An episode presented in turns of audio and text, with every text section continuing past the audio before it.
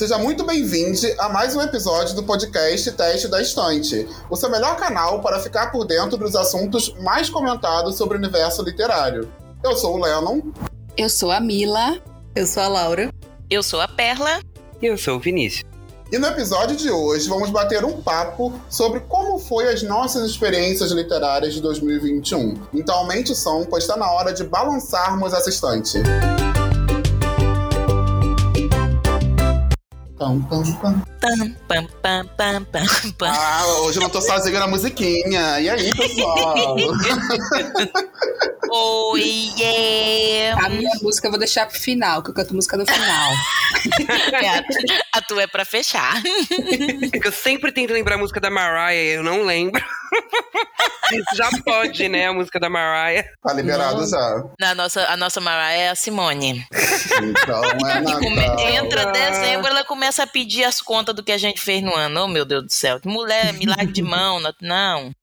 Pois é, pessoal. Com o final do ano, além de trazer a nossa amiga Simone, também traz aquelas retrospectivas, né? Aquele momento da gente parar e fazer o balanço. Como foram as nossas leituras do ano, como foram as nossas experiências literárias. E a ideia é hoje a gente conversar aqui, compartilhar com vocês como foi o nosso ano de 2021. Ou Vamos seja, é a Simone, né? O que É, você Simone, fez. E o que você fez. É, exatamente. Vamos começar por você, Perninha. Quantos, quantos livros você leu esse ano? Você se importa com isso? Você acompanha? Como é que é? Amigo, eu acompanho, mas não é muito porque eu me importe, não. Eu gosto de ter mais ou menos uma média, assim, do que eu vou fazendo, né? E, e o que que eu tô lendo, só pra eu olhar. Chego no final do ano, olho e disse, mas tu não tem um pingo de vergonha na sua cara, né, Perla? É mais ou menos isso que eu faço. Então, sim, até o momento eu li 106 livros. Esse ano eu li menos que ano passado, mas li melhor. Me sinto que li melhor. Meu Deus. É, próxima pauta, por Humilhou. favor. Perla leu a quantidade que eu li em toda a minha vida. É. 27 Ano passado foram anos. 144, eu olhando aqui pelo meu, Meu Scooby. Next, next, por favor. Próximo tópico. Gente, eu, eu não marquei, eu não marquei os livros que eu li, a quantidade. Olha, o produtor de conteúdo fajuto, né? Mas eu não, não anotei nada, nenhum, não usei o Scooby, Goodreads. Amigo, mas nem os que você. Porque assim, o Lennon tem também. Os, além dos lidos, o Lennon tem outra categoria que eu acho muito interessante, que é o comecei a ler. é a minha categoria favorita. É o comecei a ler. Eu tenho que pensar num nome, inclusive, pra essa categoria, porque ele não é nem abandonado e nem lido, né? Ele tá ali entre o meio termo do abandonado e do lido. Ah, Ele eu tá... te entendo. Eu tenho um desses que tá, gente, desde ano passado em março. Eita, eu também tenho, assim, vários livros que comecei e estão lá parados. Principalmente livros que forem de não ficção. Eles, eles sempre ficam, né? Comecei a ler. Eu vou lendo um pouquinho em pouquinho. Sim, nossa, aconteceu exatamente isso comigo esse ano. Eu comecei a ler o Mito da Beleza em março. Eu não terminei até hoje. Eu acho que eu não cheguei nem a 100 páginas. O meu foi março do ano passado. Ano passado, em março, eu comecei a ler o livro A Mulher do Viajante do Tempo. E aí, gente, o que aconteceu? Eu matei o que ia acontecer nesse livro ali. Falta, gente, falta 120 páginas, se eu não me engano, para eu terminar esse livro. E tá lá, inclusive, como lendo desde o ano passado. E aí, o que aconteceu? Eu me desinteressei um pouco porque eu percebi o que, que ia acontecer. Pra onde é que tava se encaminhando. Aconteceu uma cena no determinado no livro e eu disse assim: hum, vai dar merda bem aqui numa coisa lá na frente. Senti, né? Tá, deixei esse livro lá porque realmente não tava com vontade de, de, de, de seguir e ver aquela merda acontecendo. Aí eu fui ler um livro, um hotzinho, sabe? Que é o Minha Sexy List, tá inclusive no Kindle Unlimited. É todo engraçadinho, toda uma vibe levezinha. O que aconteceu? Ele me deu um spoiler desse livro e confirmou aquilo que eu tinha pensado.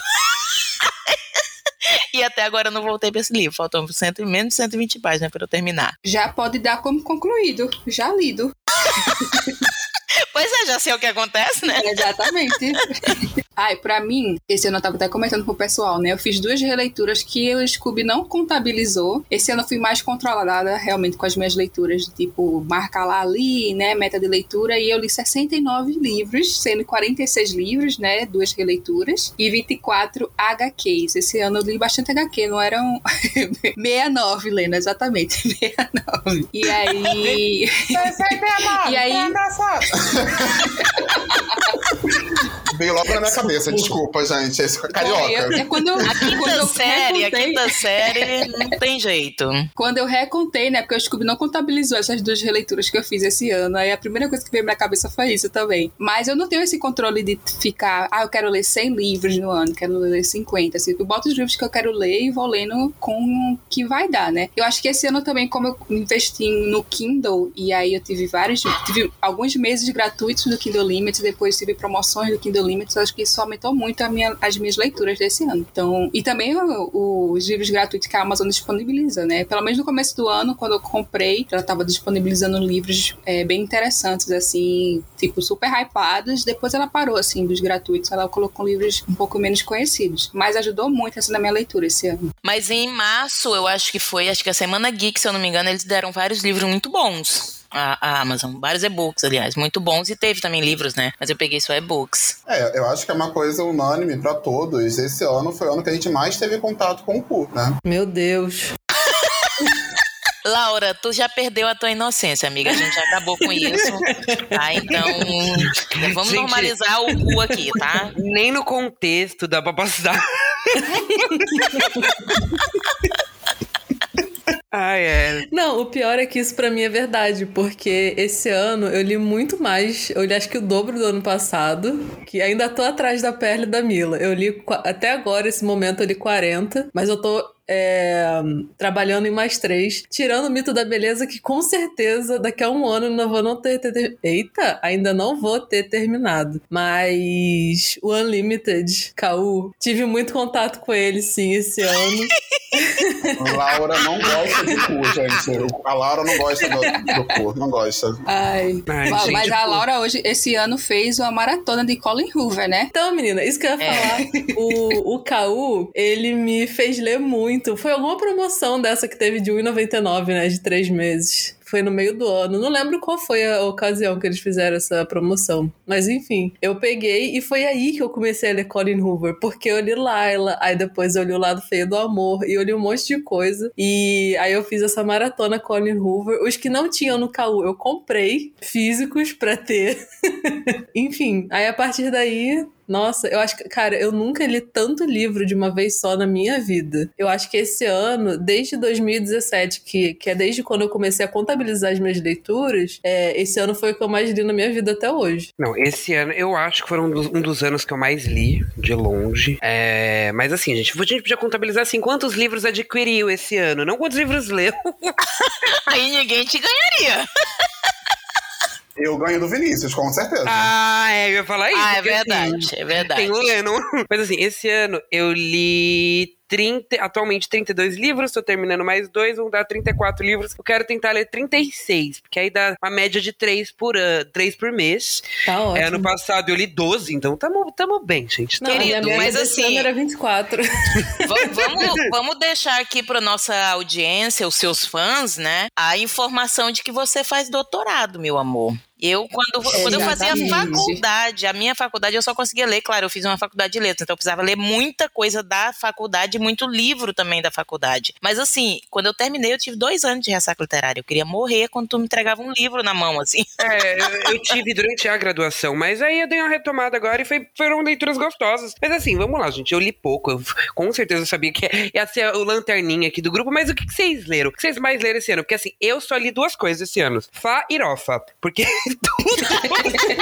Nada disso! Claro que Primeiro, não. tu não leu pouco, tá? Vamos deixar só claro isso aqui. Ah, não, sim. tá? sim. Não, não leu pouco. Ah, estamos falando em número e comparando uns com os outros, parece, mas não, não leu pouco, não, viu? Tu Não, leu claro, Stephen mas. King esse ano, amigo. Tu leu coisa boa esse Sim. ano. Não, eu li muita coisa boa, mas o que eu mais li foi fa- Fantasia Farofenta, de longe. Amo, não nego. Tá errado? Não Não. tá, não, não tá errado. Não. Livro não, Mas eu, eu li, eu li conceito, eu li uns desafios esse ano. Eu li uns livrinhos difíceis esse ano, foi tudo. Foi tudo na vida da gata. Consegui ler um, um livro mais, mais compridinho ali, de 400 páginas em inglês esse ano. Foi chique, foi Chique. tudo. Aí, quem lê inglês é super chique. Tu e Laura aí arrasando super. A Mila acho que lê também, né, Lina? Inglês. Leio, mas esse ano eu só li um, que foi a releitura da vegetariana só. Eu não tive um gênero específico específico que eu li mais esse ano. Tô pensando aqui agora, não teve. Eu li de tudo, assim, de farofa. A, não li biografia, mas o resto eu li tudo. Tudo, tudo, tudo. Não teve um específico, não. Ah, eu li, eu acho que eu li de tudo. A maioria foi farofa também do meu, mas eu li esse ano, eu tinha me proposto a ler fantasia e sci-fi, é, é, porque, assim, de sci-fi eu lia é, distopias que eu gosto muito, né? Então, dentro desse gênero, eu lia distopias, né? De, do, de, do, de ficção científica, mas faltava conhecer alguns autores aí, e esse ano eu conheci, li o Arthur C. Clarke, li a Úrsula Caligano, então, assim, fiquei bem feliz de conseguir isso E li alguma coisa também de fantasia. O principal deles eu acho que foi um IA, uma, uma fantasia IA que foi enraizados, assim. Então eu até tô bem feliz, porque eu diversifiquei bastante. Eu acho que eu li menos do que nos últimos dois anos, mas eu li melhor esse ano. Tá vendo? A gente tem a ideia de que você quase não lê fantasia, ou que você não gosta de fantasia, você lê, mas você lê pouca, né, né Perla? Pouco fantasia. A real é que assim, eu sempre falo isso, vocês é que não prestam atenção. Eu não digo que eu não gosto de fantasia, eu digo que eu não costumo ler fantasia e que é um gênero que eu preciso conhecer porque eu nunca falo que eu não gosto, porque eu tenho pouco contato com você fantasia. Fala pouquíssimo, você fala pouquíssimo de fantasia, isso Pouquíssimo, é exatamente porque eu não leio, não tenho costume. E esse, esse, ano, na real, eram duas, dois desafios que eu queria me pôr. Era ler fantasia e ler, é, e ler ficção científica. Dessa outra parte, com viagem, viagem no tempo, viagem no espaço, esse outro tipo, né? E foi, eu consegui ler mais ficção científica dessas outras partes, mas não consegui ler muita fantasia. Mas li algum alguma coisa já. No meu caso, né, eu continuei com ficção, sim, fantasia só, foi mesmo Harry Potter que eu li esse ano, mas eu descobri dentro da ficção um gênero que eu não conhecia e eu amei muito, que foi o realismo mágico, que é o livro, né, Como Água para Chocolate, e alguns livros do Murakami, o Kafka Biramar, e aí eu achei muito fantástico, assim, sabe? E aí eu gostei bastante. Eu acho que ano que vem e o resto das minhas leituras eu vou procurar muito sobre isso, porque realmente fantasia, como a Perla estava falando, não é um livro que eu leio muito, eu acho que para mim já passou passou muito dessa fase da fantasia. Eu gosto de ter de ler com gente com probleminha. e aí, e aí, que aí eu consigo comparar, né? Tem gente pior do que eu, então não vou, não vou ficar questionando. Mas tu leu é Gabriel isso, Garcia assim... Marques já? Não, Mila. ainda não. Ainda não, mas tá Acho que na, vai curtir pelo que tu tá dizendo aí. Sim. Ah, tem um que é brasileiro também, Mila, que eu acho que eu não sei se é realismo mágico ou fantástico, que me indicaram muito, e esse livro eu quero muito ler, que é A Cabeça do Santo, de uma autora brasileira. Três pessoas me disseram que esse livro, três pessoas em quem eu confio na opinião, me disseram que esse livro é maravilhoso e favoritaram cinco estrelas, e eu tô doida por ele. Mas aí eu ah, quero eu comprar ele físico. vou procurar. Ele tava com preço bem bom, ele tinha baixado esses dias. Chama Cabeça do Santo, Socorro Acioli, se não me engano o nome da, da, autora. Teve um livro também que eu queria muito ter lido esse ano, mas não veio aí, que foi Uma Vida Pequena. A gente falou algumas vezes sobre esse livro aqui. Eu sei toda a problemática que envolve a autora, o que envolve o livro também, mas eu queria muito, muito mesmo ter conseguido parar para ler, mas não rolou, gente, a leitura. De jeito nenhum. Duna também, acho que Duna, Duna pode ser o segundo aí. Oi, Laura. Eu jurava que você já tinha lido esse livro, porque não, você deu de daquele amigo oculto lá do Clube do Livro. Não, eu não, não finalizei. Não finalizei. Foi um dos livros que eu comecei, senti que era muito pesado, parei, falei para todo mundo que é muito pesado e tudo mais. Eu, sim, ah, enfim, é uma leitura muito densa, né? Tem, tem temas bem, ah, tá. bem críticos e tudo mais, mas eu não cheguei a finalizar. Eu queria ah, ter lido Kindred também, mas eu não, não rolou. Eu comecei a ler, eu acho que falei até na outra vez, eu li três ou quatro páginas e, meu Deus do céu, eu disse, não, isso Nossa, aqui vai, vai ser dois sofrimento. Esse ano foi completamente fora do que eu tava planejando. Eu fiz lá no Eu Lírico ano passado uma TBR para 2021, eu acho que não li nenhum dos livros que eu tinha colocado na lista. Certeza que não é. tinha Connie Rover. Certeza Sim. que não tinha. Não, não mesmo. Aí você leu todos. Tinha, é. Eu tinha colocado três livros funky que, que eu tenho aqui que eu comprei e não li ainda. Tipo, um monte de coisa assim. Mas vocês estavam falando do, dos gêneros que vocês mais leram, né? Eu não li quase nada do que eu costumo ler, que é terror, suspense e tal. Eu caí em Colin Hoover e ela me levou pro romance contemporâneo, assim, era uma coisa que eu 100% não esperava que fosse acontecer esse ano. Aí, quando eu faço meta de leitura, eu sempre coloco 12 livros no máximo. Aí vai passando os meses, aí eu vou acrescentando mais um, mais dois, mais três. Porque aí eu não fico com aquela coisa na cabeça de tipo, ah, eu preciso ler tantos livros esse mês. Vai acontecendo naturalmente, né? Já tem aquele pagode. Mas você já escolheu os 12 livros que você pretende ler em 2022? Chegou a fazer essa meta já? Esse ano que vem, como eu tenho o, o Clube das Crônicas Vampirescas, né? Já tenho os 12 livros. Mas tem os 12 livros por fora que eu vou ler sem ser nenhum clube de leitura. E aí eu já defini alguns, mas eu vou revisar ainda essa semana para ter certeza que eu tenho eles aqui. Porque ano que vem eu quero ler muitos físicos também. Mas vocês costumam fazer a lista e seguir com ela? Porque eu faço só meio que simbolicamente, assim, tipo, ah, eu quero ler isso, isso e isso. Mas não quer dizer que eu realmente vá ler aquilo. Eu sou muito do feeling, sabe? Tipo, ah, o que, que eu tô sentindo agora? Eu tava sentindo muito romance contemporâneo ultimamente. Aí eu li. Ah, eu faço a lista, aí eu deixo lá os 12 livros, né? Dependendo do quanto for. E aí aí eu disse, pra tua vontade de ler nenhum desses, não vou pegar outro.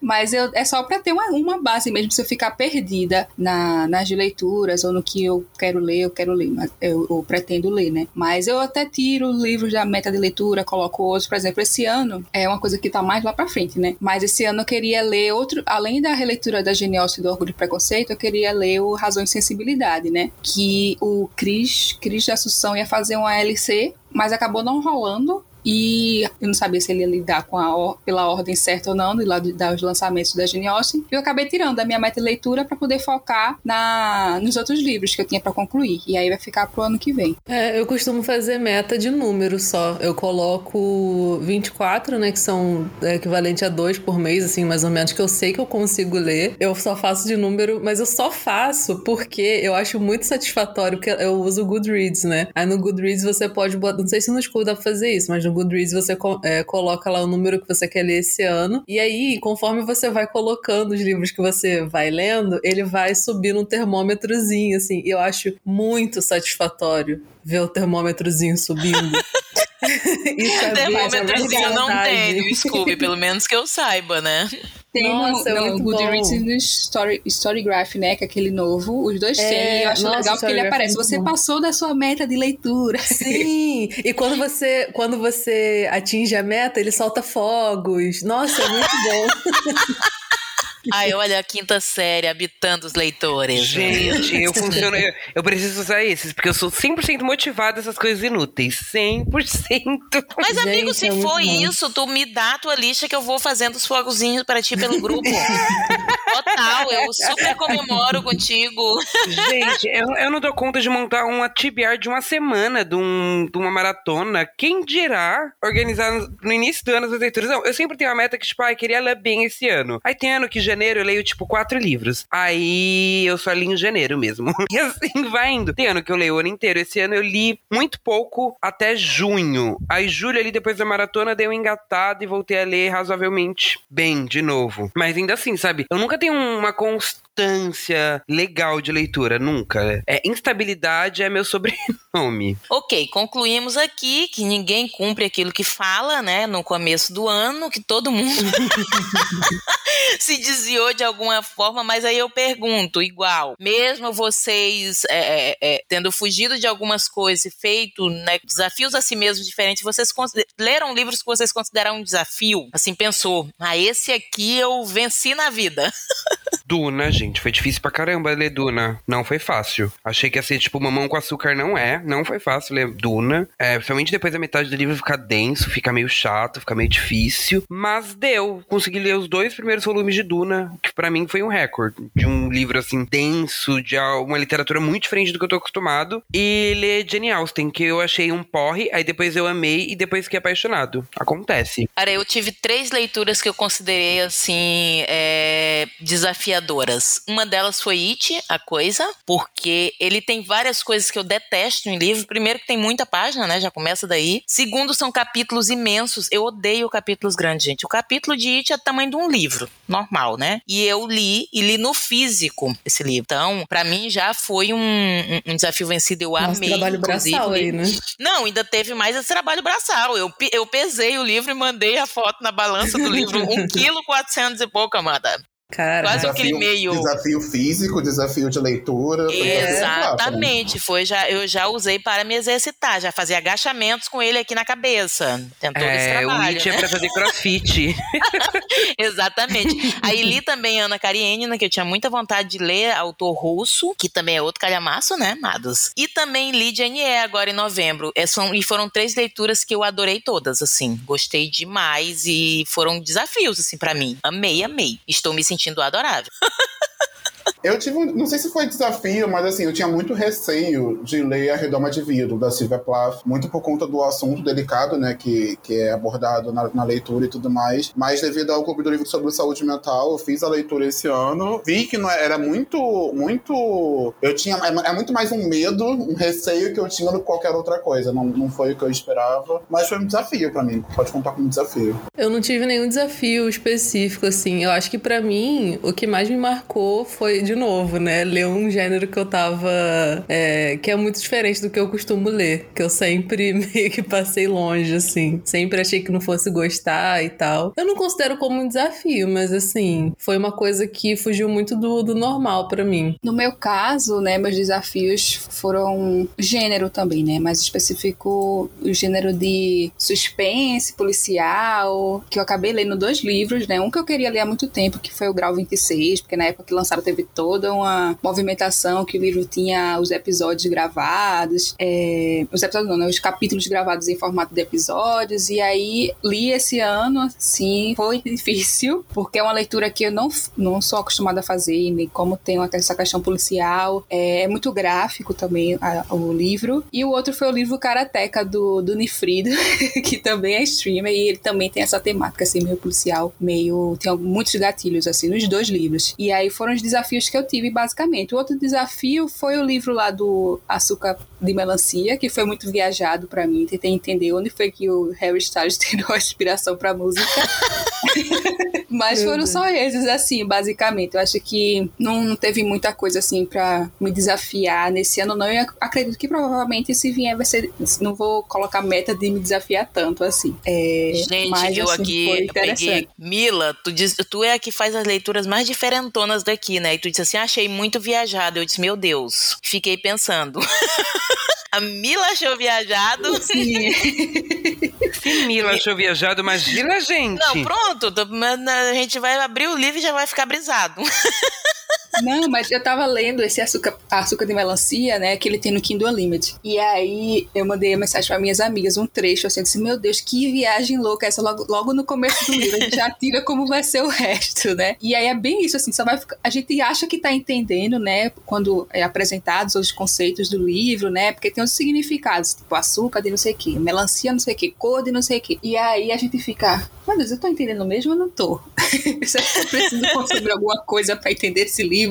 É bem esse- esse- essa sensação que traz, pelo menos quando tô lendo, quando eu li ele, né? Uma coisa que me impu- impulsionou muito as minhas leituras esse ano, sem sombra de dúvida, foram as LCs. Eu participei de várias, participei com a Laura, participei com a Mila. Eu organizei leitura conjunta também. Nossa, é tudo. LC. Participei de várias, gente. Várias, várias. Da, da Mila participei das leituras das Crônicas Vampirescas. Estou participando, na verdade. Tô atrasado, mas tô participando. Participei com a Laura também de uma. Participei da Thaís. Da Thaís, eu participo de todas as lives, todas as leituras conjuntas. Geralmente não lendo os livros que eles estão lendo, né? Mas sempre tô ali também participando junto com o Galinheiro. Mas eu participei de várias esse ano, com certeza. Nossa, esse ano foi o que eu mais participei de LC e pra mim assim foi absolutamente tudo, gente. LC pra mim esse ano ganhou lugar cativo no meu coração, porque eu li várias coisas que eu não teria lido normalmente, me desafiei com algumas coisas. A gente tem um grupinho de LC é, que são de amigas mesmo, eu com algumas amigas que a gente se encontrou nesses grupos e na Twitch.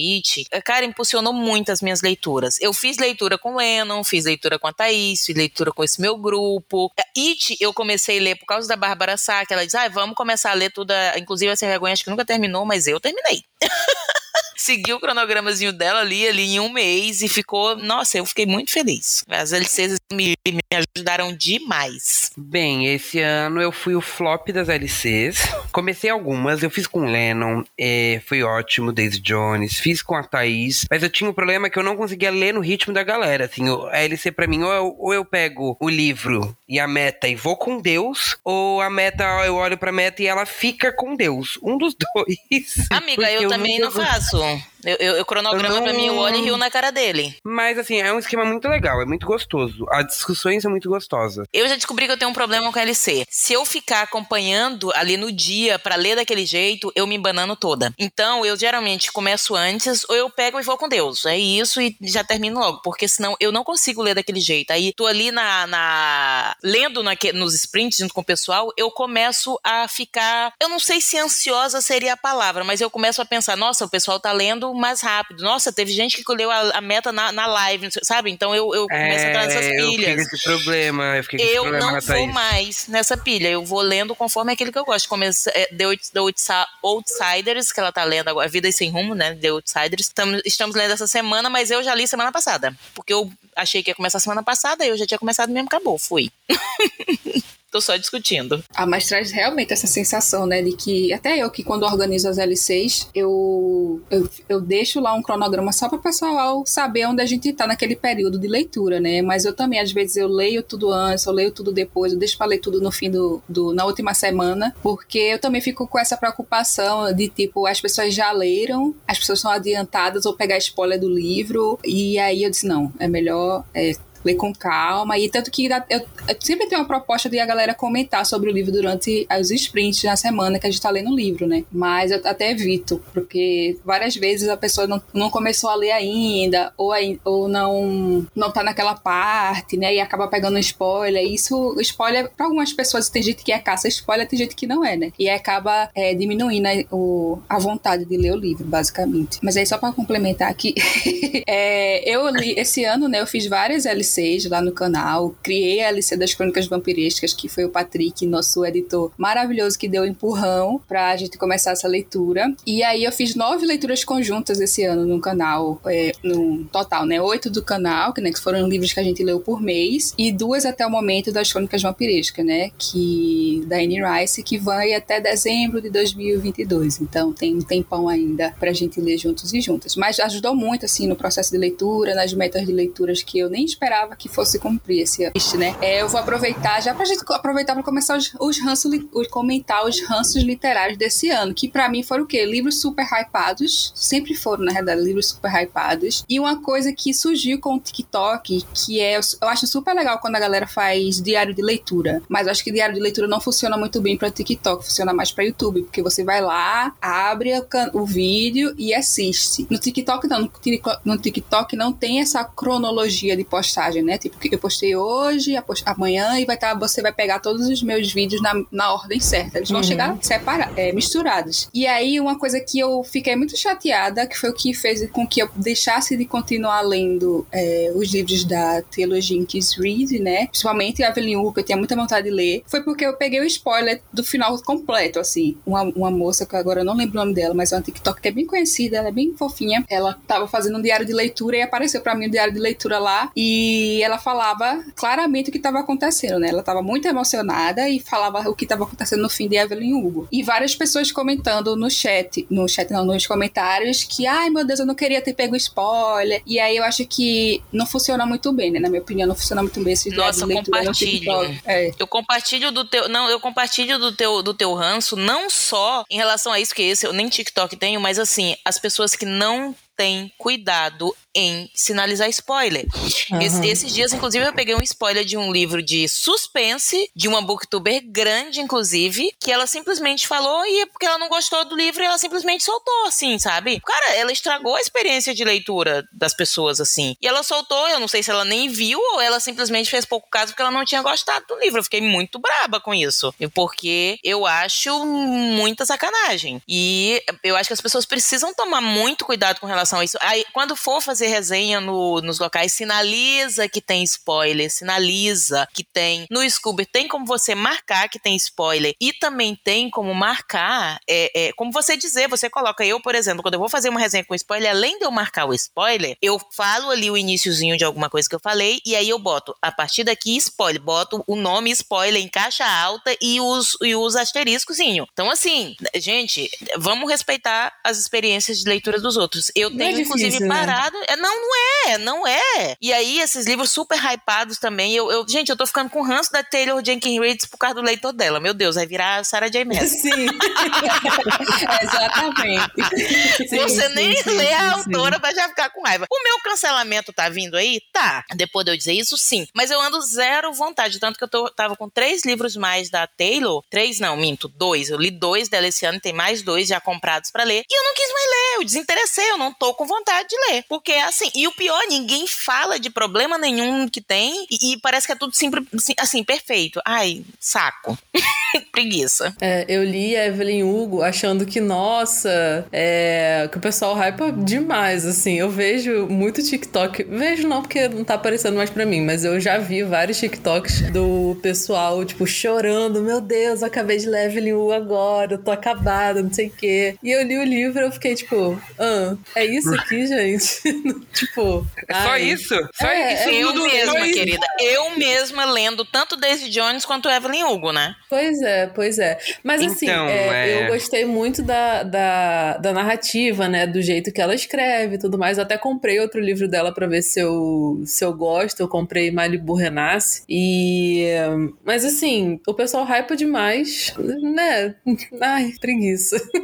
Pois é, eu, eu não consigo. O pessoal não, não, não tem muito limites com isso. Olha, eu, eu também tomei ranço disso aí. Ai, e aí, pra variar, eu peguei um pouquinho mais de ranço da, da JK, só assim, ó. Imagino que alguém vai falar sobre isso mais tarde, mas, Ah, eu vou falar. mas só, pra não deixar, só pra não deixar passar assim, só aquele rancinho de.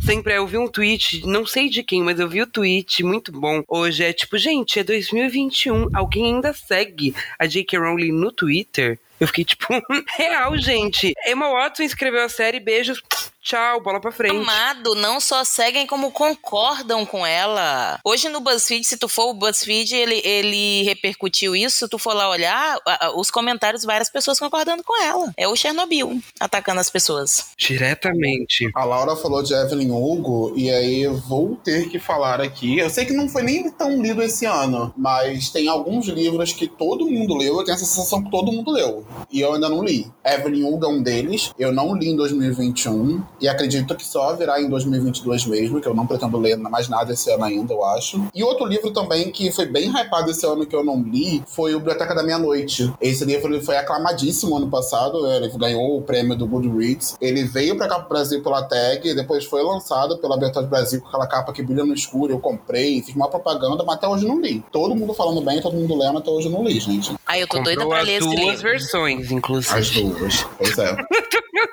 É, eu também não li. Eu juro que eu pensei, eu tava vindo pra. indo viajar, né? Aí eu olhei minha, minha microbiblioteca que tá em São, São Carlos comigo. Aí eu olhei a biblioteca da minha noite e falei, ah, será que eu pego pra ler? Eu falei, não, vamos só com Kindle. vamos só com Kindle, sem peso na mala. Minha coluna agradece. Mas é um livro que eu quero muito ler. É um livro que todo lugar eu vi as pessoas lendo. E aí foi quando eu comecei a receber um mar de. da galera do TikTok que fala de livros que eu detesto. Gente, TikTok é um lugar que eu tô ali, ó, só pra existir. Não tô pra refletir. Então eu não quero ver sobre livros ali, porque eu não, não curto muito a forma que é feito o conteúdo, porque tem muito spoiler em geral, tem muita polêmica desnecessária e muito, muita gente que é, tipo, hiper fã de uma autora e tá nem aí com nada, só os livros dela importa, e aí me dá um. dá preguiça, na real. E aí, Biblioteca da Meia-Noite, muita gente postando sobre esse livro. Muita gente. E aí eu fiquei com essa sensação. Biblioteca da Meia-Noite, acho que todo mundo sabe, é Sete Maridos. E também acabei lendo, né, no final, mas Duna, todo mundo tava lendo Duna esse ano também. Nossa, mas infernizaram com Duna esse ano mesmo? Nossa, eu, não, eu Eu li, mas, imaginei. mas quem não leu Duna tá com esse sentimento, né? O mundo inteiro leu Duna, menos eu. É, Nossa, todo mês teve pelo agora. menos umas duas, três LCs de Duna na Twitch. Não, todo Teve mês tem várias, né? Várias. É, E é de- é de- moça é de também. É de La Rue, eu não vi. Mas Duna, teve uma moça que eu tava pesquisando no L6, e aí no YouTube, ela é americana. Era fantástico, assim, deu até vontade de ler Duna, só pra poder acompanhar, que ela fez tipo um talk show de Duna, comentando todos os capítulos daquela meta de leitura. E tinha um cenário belíssimo, assim. Eu achei fantástico. Por causa disso, deu vontade de ler Duna, mas coragem não tenho. Não, precisamos falar sobre Ed LaRue, Lennon. Você que puxou ali. Não, Ed LaRue, pra mim, foi o maior surto dos, dos produtores de conteúdo que lê inglês, leram o livro, porque tava bombando lá fora, chegou aqui, flopou. Flopou. Porque antes de chegar aqui, o mundo queria ler Ed LaRue. Chegou aqui, eu só vi as pessoas comprando e ninguém falando sobre. Essa foi a sensação que eu tive com Ed LaRue. Tanto que eu não fiquei com esse sentimento, todo mundo leu, menos eu. Não fiquei real. Na real, pra mim, Ed LaRue foi só um surto coletivo. É verdade, eu vi muita gente lá fora no TikTok. Eu, eu tenho acompanhado mais conteúdo literário no TikTok do que qualquer outro lugar. É, eu via muita gente lá de fora lendo Ed La Rue e não vi nenhum brasileiro, eu acho. A galera do TikTok que eu vi falando de Ed LaRue, todo mundo falou que parecia que o filme, o livro não tinha fim. porque ficava repetitivo. Foram as coisas que eu ouvi falar. O que é exatamente não sei porque não li. Mas é, eu posso dizer que, eu, que 90% dos recomendados do TikTok eu não me interessei para ler. Só alguns específicos que são o seguinte: existe uma trend no TikTok que é o seguinte: se você é, é, de, é de várias questões, tá? De livro, de filme, de música. Aí é o seguinte: a pessoa chega lá e faz: é, se você vê uma garota lendo esses livros, corra. Aí eu sempre, tanto que no meu tem vários favoritos desse. E por incrível que pareça, eu já li, já, tenho, já li uns 10, 15 livros de todas essas trends, porque eu já tinha lido antes e eu acabei descobrindo mais livros, né? Que são livros basicamente sobre feminismo, sobre sociedade, sobre mulheres em- empoderadas, sobre questões filosóficas. E aí a vegetariana já entrou várias vezes nessas listas. E aí são basicamente onde eu peguei mais livros interessantes para conhecer, né? Tipo o Falso Espelho, que eu li esse ano, que é um livro de ensaios maravilhoso sobre a autoilusão. É, outros livros, né? Tipo Três Mulheres, Adulta, é, e livros similares, assim, que é a única trend do TikTok e a única maneira de recomendados que eu confio, assim, né? Porque sempre a o pessoal vai. A mesma coisa como se fosse aquele do cara, né? Se o cara gosta do Scott Pilgrim, gosta do Madman, gosta do. Como é o nome daquele? Sons of Anarchy, corra. É a mesma coisa, assim. E aí só com a versão feminina e literária. E é uma coisa que eu gosto muito no- no- nas recomendações do TikTok. Não sei se eu seria. Provavelmente eu seria uma versão não, não escolhida por esses homens, né? Mas isso não me importa. Eu já vi essa thread com, com alguns filmes. E é curioso como nunca, nunca nesses, nesse, nessas threads né, tem algum livro, algum filme que tenha diversidade. E é um, um assunto que vem sendo falado bastante. E eu, eu queria ver de vocês. Vocês leram bastante, bastante livros com diversidade, de autores negros, com personagens LGBTQIA. Como é que foi a questão da diversidade pra vocês esse ano? Bem, eu conheci Vitor Martins, né? Então, assim, podemos dizer que teve surra de LGBT nas minhas leituras? Sim, foi tudo, gente. Foi tudo na vida da gata, sem, sem considerações. Mas eu sinto que faltou um pouquinho, acho que. Acho que eu queria ter lido um pouco mais é, livros com personagens principais negros. Acho que literatura um pouco mais voltada para literatura negra. Não sei se é porque eu sempre acompanho muito as compras de livros que o Lennon faz, mas ele fez uma leva de compra de livros assim, ó, excepcional, que eu queria ler todos e, tipo, só fiquei naquele que queria ler e nunca peguei pra ler, nunca roubei da prateleira do Lennon pra ler, nunca fui atrás também pra ver o preço de e-book. Então acho que foi um pontinho ali que ficou faltando um pouco. Mas, no geral, assim, diversidade de questão de opção sexual, li livros com travestis, várias coisas interessantes. Mas sempre eu acho que a gente pode melhorar um pouquinho. Sim, no meu caso, esse ano entraram bastantes leituras LGBTs, leituras mais mulheres, né? Porque eu tinha o hábito de ler muitos homens, principalmente depois que eu entrei na faculdade. E mulheres negras também, autoras negras, temáticas sobre as pessoas negras. E eu acho que foi bem equilibrado esse meu ano, mas ano que vem eu quero aumentar, assim, essa diversidade. É, cara, eu acho que olhando assim, meio que em retrospecto, eu li. A maior diversidade que eu tive foi que eu li mais livros LGBT e tal. Sendo o ápice Arlindo e 15 Arlindo é dias tudo. do Vitor Arlindo é Martins. Tudo. É perfeito, né? Perfeito, perfeito. Arlindo não tem um muito. único defeito.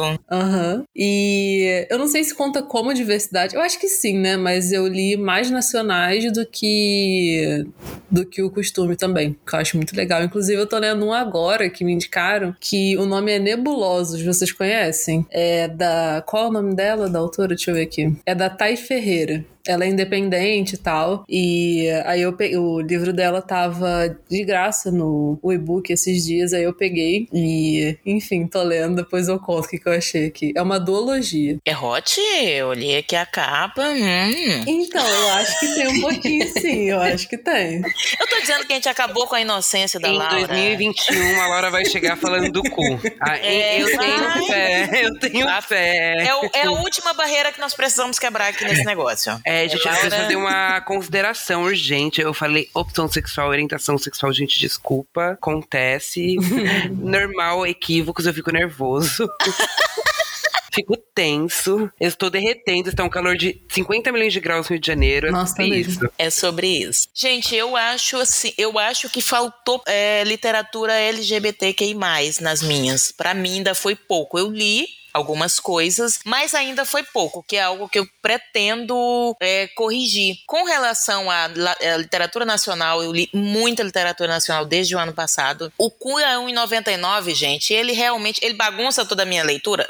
Bagunça. Ele bagunça todo o meu planejamento de é, ler os livros comprados? Bagunça. Mas também ele me traz essas experiências maravilhosas de conhecer vários autores e autoras brasileiros, né? E ler mais. Eu tenho lido mais mulheres também, muito mais, assim, largado mais na frente. Tenho diversificado também os, o- os tipos de leitura, mas ah, li bastante autoras não brancas. Muitas, muitas mesmo. Mas faltou literatura LGBT, eu achei. Olhando assim, acho que ainda tá faltando. E outra coisa que eu observei é que eu não li nada absolutamente nada de indígena. Então, metas nós vamos falar um pouco ali mais na frente, né? Nós falamos aqui que a meta pra 2022, né? Fazer a, a Perla, a Perla não, fazer a Laura chegar aqui falando do cu. E além da, da- de falar do cu, quais são os livros que vocês já fizeram? A, a lista de livros para ser lidos em 2022?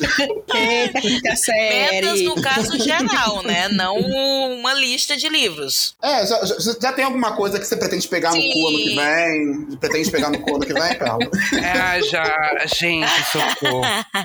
Não, na verdade, assim, eu quando penso em metas, eu não penso necessariamente em nomes de livro, fazer uma lista de livros, porque pra mim isso aí é pedir pra flopar. Pra mim é isso que vai acontecer. Embora esse ano eu tenha feito uma coisinha diferente, né? Eu tenho algumas metas para 2022. Então, assim, eu tenho umas metas para 2022 que são, assim, coisas que eu quero fazer, que eu pretendo fazer. Lista mesmo, eu fiz assim. Primeira coisa que eu defini para 2022 é que eu quero ler pelo menos, no mínimo, no mínimo, cinco livros dos que eu já tenho antes de comprar livros novos. Então é uma coisa que eu realmente tô aí cuidando muito, porque eu pretendo fazer isso. Inclusive, já comecei a partir desse mês. Doida para comprar livros? Sim, mas não vamos comprar até que cinco, né, sejam soltos ali da prisão. E inclu- aí uma das coisas que eu fiz foi que como eu pretendo ler os meus livros já li, já comprados, eu dividi para alguns colegas, aqui o pessoal do podcast e no meu outro grupo de leituras e eu pedi que cada um escolhesse um livro dessa lista de livros que eu já tenho. Então eu estou formando uma listinha com isso, depois eu vou botar lá no Twitter, no nosso Twitter.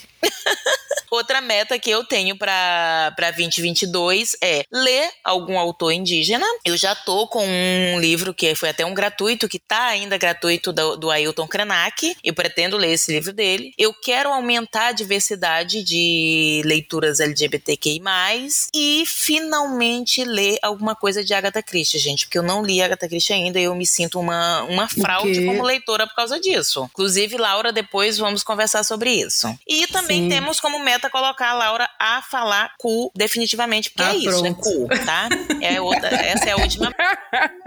Auge. Ai, as minhas metas desse ano 2022, né? Assim como a Perla, eu não coloquei quantidade de livro, nem livros, assim, livros específicos tem, claro, né? Mas não são tantos. Mas tá bem parecida com a da Perla, né? Que é ler mais mulheres, ter mais livros sobre mulheres, é, mais representatividade, né? indígenas, porque eu acho que eu nunca li nada de, da cultura indígena, né? De autoras e autoras indígenas. É, eu quero ler mais ficção, né? Terminar as biografias que eu comecei do Brasil e ainda não concluí, tá lá como lendo, já vai fazer quase três anos. Quero concluir. Eu sempre tenho essa vontade de terminar o, o Brasil, a biografia antes das eleições, e nunca consigo. Então tem quatro anos já que eu tô lendo esse livro. E ler os livros que eu fui presenteada esse ano, né? E ainda estão chegando mais livros eu ganhar, que eu vou ganhar de presente, né? Quando esse episódio for pro dia 22, vai faltar quatro dias pro meu aniversário, que é no dia 26. Então daqui para lá vão surgir mais livros, que já tem várias caixas pra desempacotar. E aí eu quero ler esses livros, porque não quero ficar com o livro parado também. No meu caso, como eu não comprei li muitos livros esse ano, são os livros que eu fui presenteada, que eu quero que vão estar na minha meta de 2022. É, então, como eu falei, eu não costumo muito fazer meta de livro, livro, lista de livro para ler por ano, mas eu acho que eu vou fazer uma pequena lista de coisas que eu tenho aqui e que eu quero ler no próximo ano, porque assim,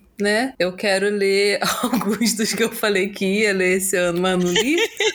que são o, os do Stephen King que eu tenho aqui. E tem uns outros de terror e suspense aqui que eu tenho que eu ainda não li. É, então eu quero zerar essa, essa lista. O que não vai ser muito, muito esforço, né? Porque eu gosto muito desses autores. Eu quero ler mais romances contemporâneos de outras autoras. Então, se você aí tiver indicações para me dar, você pode me dar. Inclusive, Inclusive, quero seguir indicações da Perla e ler Brittany C. Cherry, Ler Vergonha, e outros livros dela que eu já baixei do, do KU.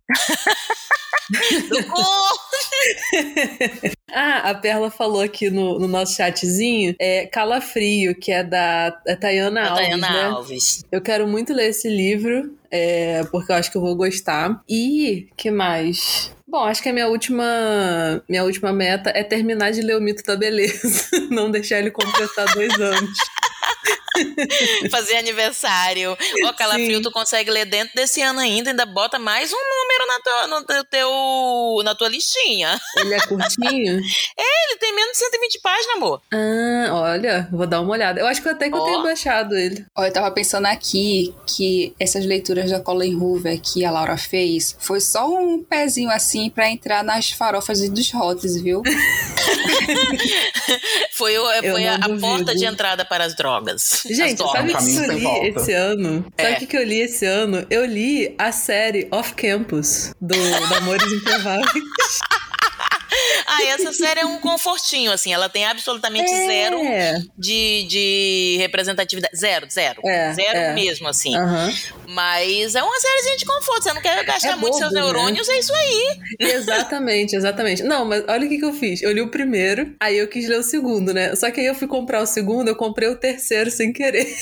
É a burra. Aí eu comprei na Black Friday.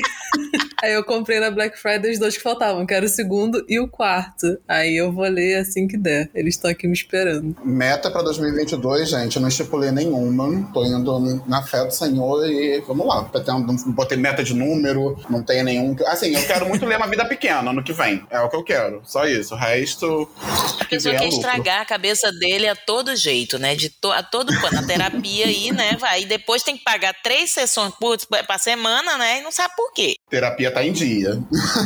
É, pois aí tu quer desarranjar tudo. Uma vida pequena. Ah, eu vi uma moça falando uma vez que falou que mostrou pra a terapeuta dela uma vida pequena pra saber se podia ler ou não. A terapeuta, a terapeuta disse que não, você não vai não ler esse livro, não. Nem tente que esse você vai entrar numa situação desesperadora. Esse, esse, livro é um atentado contra a humanidade, eu acho. Gente, esse livro não é recomendado mesmo, pelos psicólogos. É, a, a, minha psiquiatra mesmo, na época daqueles 13 porquês, ela falou até, ela disse assim, olha, isso aí não é coisa para estar tá assistindo, não, eu nem queria assistir de qualquer forma, né, a gente tava conversando mesmo. E aí ela falou, disse, ai, Perla, esse, esse, essa série foi um desserviço, isso aí. Minha psiquiatra falando, né, e eu só, opa... aquele 13 porquês? Minha, minhas metas para 2022. Primeiramente, eu sou uma pessoa que gosta um pouquinho de tecnologia, então eu queria um Kindle novo. Então, a minha meta é não comprar nenhum livro até o meio do ano. Isso inclui e-books e ler o que eu tenho, principalmente o que eu tenho no meu Kindle, porque eu tô com muita coisa no meu Kindle e eu quero dar uma desovada. É desovada não. Dá uma andada ali na lista da gata, né? Porque cada mês entra 10, ler um, tá difícil. Então, quero pegar Vamos entrar na mesma minha meta, Aline! A cota farofa? Vamos. Eu preciso. Cinco precisam sair para que novos prisioneiros sejam feitos. É, então, eu escutando você falando, eu achei, achei magnífica a ideia. Porém, é, eu queria mais, assim, queria ler 10, pode comprar um. Mas. Não, queria mas isso assim, é a meta mínima, amor. Eu também tô pensando em mais, mas eu quero botar uma coisa que sim, que não seja tão. Não fique tão feio pra mim, sabe? É, não fadar. É... Na terapia a gente trabalha com metas não fadadas ao erro. Exatamente, a gente tem que pensar nisso. Ah, achei a sua boa. Talvez eu faça uma adesão aí ao Condor Perla, ao Condor Perla, porque a gente aqui é o quê? A Cota Farofa tá, tá em sintonia. A gente tá aqui. em Sintonia. É, e eu quero dar uma mandada, assim, eu olhei meu Scooby agora há pouco, eu tenho 99 livros comprados, não lidos. Então eu preciso dar, começar a ler, porque, tipo, na vida eu li, sei lá, 200 e pouquinhos livros. Um terço tá ali parado, né? Então preciso dar um gás e ler esses livros que estão, principalmente e-books, que eu perdi a mão ali no outubro, novembro, em compra de e-book. Não podia ver um e-book abaixo de 10 reais. Opa! Opa! É tipo Uber, você vai pedindo vários Uber no final do mês, você chora. É. Foi isso. É isso. Exatamente isso eu fiz com o e-book. Essas foram as metas, gente. Vamos, eu vou cuidar, eu quero fazer tua lista de livros. Eu te falei, Ai. eu falei pra vocês que eu fiz isso com uma amiga minha. Gente, eu descobri umas coisas assim. Ela tinha comprado e-book repetido. Ela conseguiu fazer isso, sabe? Quase dei uma dessa, viu? Quase. Porque quase, ela quase. compra muito pelo Kindle, então no Kindle não informa. Você comprar pelo site, você entra ali e clica no e-book, ele diz: você comprou isso tal tempo. Só que ela gosta muito de comprar pelo Kindle. Eu já disse pra ela: se tu for pelo, pelo site, tu além de usar os links dos amigos, que eu mando dos meus amigos pra ela, né? De vocês, no caso. Você ainda não comete esse tipo de erro, doida. E, gente, ela tem mais de mil livros e eu não sei quantos são não, são não lidos, viu? Nossa, achei muito tecnológico comprar direto pelo Kindle. Nunca fiz isso. Nossa, capaz, eu acho horrível a navegação do Kindle da loja. Só comprei uma vez, que foi quando eu comprei o Kindle, depois só online. Amigo, é, é, é uma facilidade absurda. Aquilo ali eu tenho. Eu morro de medo, inclusive. Morro de medo. Meu Kindle só Não, na só viu loja. no modo avião. É, o meu tá no modo avião por motivos claros de. Também. Sim, o meu, inclusive, o, o meu cu a 1,99 terminou hoje. Tá na E aí, promoção né? ainda. Tá na promoção ainda, viu? Não, Mas Consegue- não pra todo mundo que tá disponível. É. Poxa, Bezos. Ai. Enfim, Ah, é, também eu tenho uma meta que eu fui convidado a participar mais afinco do Clube do Livro Fantástico Clube, da Bibi Lendo. Ela tá bastante focada em fantasias nacionais e que estejam no cu. Então, vai vir aí, talvez eu tenha que voltar a pagar a assinatura do cu, ou eu já peguei todos os livros do primeiro semestre e raptei? Talvez. Bezos nunca vai descobrir. Mas é isso, né? Essa foi a nossa experiências literárias até o momento, né? Que ainda tem tempo pra acabar o ano, ainda tem alguns dias pra acabar o mês, vai que acontece alguma coisa aí nesse meio tempo. Mas foi muito bom a gente comentar, espero que vocês tenham gostado. E agora a gente vai para o tira e bota da estante. Né, para quem tá chegando aqui pela primeira vez, o nosso Tira e Bota da Estante é o espaço onde a gente tira da estante as notícias ruins, negativas, situações que a gente não gostou durante a semana. E o Bota da Estante são as coisas legais, maravilhosas que a gente é, amou que aconteceu essa semana, que a gente gostou, que conheceu e tá aí divulgando para vocês acompanharem. Eu vou começar, não é um tira nem um bota, tá? É um só para um comentário mesmo de uma situação que aconteceu agora no dia 11, né? É, infelizmente a Anne Rice, a autora de Entrevista com o Vampiro, faleceu. Ela faleceu de um de umas complicações de um AVC aos 80 anos de idade. Ela- o filho dela noticiou, né, que também é autor, e ela deixou aí um legado enorme de, de vampiros, né, a serem, a serem estudados, admirados, é, que estão na TV, nos cinemas e que fez parte de uma gera, de gerações, né, porque ela lançou Entrevista com o Vampiro na década de 70. E aí eu não- o meu tira da, da estante é esse, né, uma, situ- uma situação que infelizmente a gente não tem como deixar de acontecer, infelizmente é o ciclo da vida, né. E o meu bota da estante são dois, que primeiro são os livros da Anne Rice, para quem, quem tá entrando agora, voltando às leituras de vampiro, eu super recomendo, né, pra gente ter uma outra perspectiva vampiresca, porque muitas pessoas têm aquela perspectiva do crepúsculo dos vampiros, mas não é totalmente diferente. E é o, o meu primeiro tira. E o segundo tira. Eu tira não, bota. o meu segundo bota da estante. É, eu disponibilizei pro pessoal lá no meu canal do, do Twitch. Pra quem gosta do Notion, dessas coisas de organização, eu fiz um template. Pessoal com um template, o pessoal gostou muito do meu template de organização dos clubes de leituras. E aí eu fiz um personalizado pra galera que tá começando a usar o Notion e quer organizar as leituras dentro do, do site, né? E aí eu já disponibilizei lá no meu canal da Twitch, mas vou disponibilizar é, no nosso, nossas plataformas aqui também, tá? então, esse é o meu tiro e meu bota da estante. E agora vamos para o nosso próximo coleguinha. Nossa, queria dizer que eu acabei de olhar aqui a, a, a, o negocinho de leitura da, da Mila no Notion. Achei muito chique, muito organizado. Recomendo. Quem usa o Notion, muito legal. É, bom, meu tira da estante vai para uma coisa que aconteceu, acho que foi ontem. Assim, quando esse episódio for pro ar, já vai ter uma semana acontecido, né? Mas vou falar disso mesmo assim. Que é a, a, a última empreitada da J.K. Rowling no Twitter, né? O que, que aconteceu? Sabemos que J.K. Rowling é transfóbica e já deu algumas declarações sobre isso, né? Enfim. E ela acabou é, falando uma outra coisa que as pessoas estão caindo em cima dela até agora. Até agora ela está nos, nos trending topics do Twitter. E é, o que aconteceu foi o seguinte: é, acho que foi, não lembro se foi na Escócia, acho que foi na Escócia ou na Irlanda, um dos dois, mas acho que foi na Escócia. A polícia é, declarou que eles iam começar a se referir às pessoas, às mulheres trans, como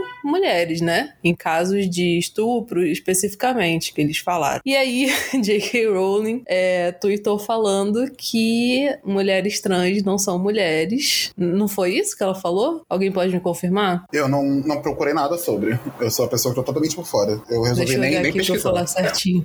Ela deve ter repetido, né? O que ela já falou na outra vez. Peraí, deixa eu só. É, não, Laura, foi exatamente isso. É, acabei de achar aqui. Foi exatamente É, isso. Ela, não, detalhe que o tweet dela não fez o menor sentido pra mim, porque ela falou aquele é, guerra é paz. Ah, agora faz sentido pra mim. Ela falou guerra é paz, liberdade é. Como é que é? É, escravidão e ignorância é força, que é um, um negócio de 1984, né? E aí ela fala logo embaixo: o indivíduo com pênis que te é, estuprou é uma mulher. Tipo, não é, sabe? Porque ela falou antes de coisas que, tipo, é, guerra é paz. Então, assim, né? Enfim. Aí, Sim, é, né? mas assim, tu tá dizendo que, ah, não, na próxima semana isso. Não, semana que vem ela já cometeu outra transfobia. Ela faz isso semana sim, Ai, na outra também. Não, e parece que ela sempre fala, sempre manda uma dessa assim que tem alguma coisa dela pra lançar, porque tem o, o segundo ou terceiro, sei lá, Animais Fantásticos pra lançar aí, né? Terceiro, então, é. É, É, terceiro é, inclusive, é, boa parte das pessoas que criticam, além do filme não ser bom, gente, ama a franquia Harry Potter, o filme é horrível. Escolha do elenco, péssima, mentira. Tem uma brasileira no elenco agora, mas Aham. enfim, o elenco principal é péssimo. O, não é bem dirigido o filme e tudo mais, mas muita gente diz que o filme é um grande flop, muito porque ela faz muita polêmica quando tá perto dos lançamentos dos filmes. Sempre. Sempre rola uma polêmica assim quando tá perto do lançamento do filme dela. E eu, eu acho interessante é que assim, aí o povo fala, outro dia eu vi um disse, ah, mas eu, eu vi, gente, eu vi várias pessoas, mas ela está defendendo as mulheres. Defendendo o quê, né? Porque assim, eu- eu acho interessante que ela nunca se manifesta efetivamente para apoiar uma causa feminista, uma causa assim voltada para ajudar alguma mulher. Ela mandou flores pro Marilyn Manson, né? Que a gente sabe aí o que, que É. fez. Então, esse tipo de gente, aparentemente, ela, ela gosta, né? E ela não pode ver uma possibilidade dela ir lá atacar mulheres trans, que ela, ela não perde essa oportunidade, ela não consegue, assim, eu não sei. O que que guarda no coração de uma pessoa dessa, sabe? Não consigo entender. É, é eu pra realmente. É, assim, um ataque gratuito, um ataque tão desnecessário, porque, quer dizer, Uhum. desnecessário, né? Entre aspas, que, que é, é, não- nem precisava. Mas, tipo. Cala a boca. Ninguém tá perguntando, ninguém quer saber. E a pessoa todo toda oportunidade que ela tem, toda oportunidade, ela não perde uma dela atacar mulheres trans, meu amor. Não, não é o que você pensa, não tem a ver, sabe? Cara, eu não consigo entender isso, é uma coisa que não, que não entra na minha cabeça, sabe? Não entra. Eu tenho, eu tenho dificuldade demais com relação a isso. É, só uma pequena observação. Você falou que ela mandou flores pro Marilyn Manson, né? É, eu não Sim. sabia até eu ver alguém tweetando sobre isso. Eu não sei se eu não sabia ou se eu tinha esquecido. É, o Marilyn Manson foi acusado de assédio. Foi assédio ou foi estupro? Um tempo atrás. Estupro, assédio, inclusive cárcere privado, se eu não me engano, da, das namoradas. Senhora. Foi uma história bem pesada. Eu peguei, eu li toda a história, né? E foi, eh, gente, foi tão feio o negócio assim que eu tava disso, eh, até no site do Google Glass tem isso aí, que é, eu. Sabe quando dá engulhos assim de uma coisa? Foi bem feio o negócio, gente, bem feio. Cruz credo. Bom, mas enfim, tiramos da estante mais uma vez J.K. Rowling. E, pra levantar um pouco o clima, eu queria botar na estante. Gente, é uma coisa muito específica que quem lê, não sei, romances contemporâneos, principalmente aqueles romances tipo com tema de máfia, sabe assim? Ou com tema de gangue. Essas coisas que até pouco tempo atrás eu não conhecia, eu fui conhecer por causa do TikTok. Nossa, como é que eu vou começar a falar disso? Uma amiga Dark minha. Romance? Isso, Dark Romance, é. É, é. Uma amiga minha me mostrou um post no, no Instagram. Eu vou mandar pro Patrick e pro Leno pra eles colocarem na descrição desse episódio, pra vocês verem se vocês quiserem. Que é um post sobre, tipo, pessoas falando: Nossa, meu sonho é namorar um cara e ele ir brigar com alguém e eu ter que é, separar a briga e falar: Ei, Fulano, olha pra mim, olha pra mim. Não, você não vai fazer Meu isso. Deus! Vocês, entendem o que eu tô falando? Uhum. Amiga, É eu, eu, eu sou farofeira, mas, mas é, é, romance, esse, esse dark romance, pra mim, eu, eu passo, viu? Eu gosto não. Ah, eu até que É. gosto. Então, esse nebuloso que eu tô lendo agora é, é assim. E eu amo esse conceito de dark romance, de coisa de gangue, máfia, não sei o quê, porque é um negócio tipo, é, ele é mafioso, ele matou pessoas, ele, sei lá, tá com a faca indo matar alguém, sabe? Uns negócios assim. Mas eu amo ele, ele odeia todo mundo menos a mim, eu não sei o quê. Eu acho isso muito engraçado. E esse post da minha amiga, que ela me mostrou, tinha uns tweets falando sobre isso, né? E aí, logo no final, no final tinha alguém falando: é, Meu Deus, mas você quer, quer levar um tiro por, por estética? Tipo, essa estética do Dark Romance, né? De. De, de, de briga, né? Essas coisas assim, gente mafiosa, né? De gangue e tal, enfim. E, nossa, eu acho maravilhoso esse conceito de, da literatura. Não só literatura, né? Mas, enfim, tem filme também disso. É, mas eu tô falando da literatura especificamente. Eu amo esse conceito de você se apaixonar por um homem e ele ser um homem perigoso. Aquele negócio de ele, é, ele odeia todo mundo menos a mim, ele mata o cara ali, mas ele me ama, ele é um amor comigo. Mulher do acho céu, isso é um bom. ponto ou é um tiro da estante?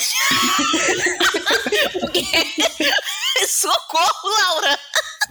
Mas, mas eu vou te falar que esse, esse conceito. Não, gente, esse conceito é naturalizado, inclusive no, no universo pop. A Britney já foi apaixonada por um criminoso. É, verdade, verdade.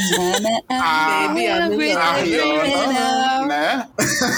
A própria Também Rihanna, é um- uma coisa mental, matou, né? Sempre. Uhum. É, é uma coisa que se Tá, mas a- a Rihanna mental, ela cinema, matou na o cara, então tá tudo certo. É, no caso, É, ela é a Rihanna é mafiosa, o né? contrário.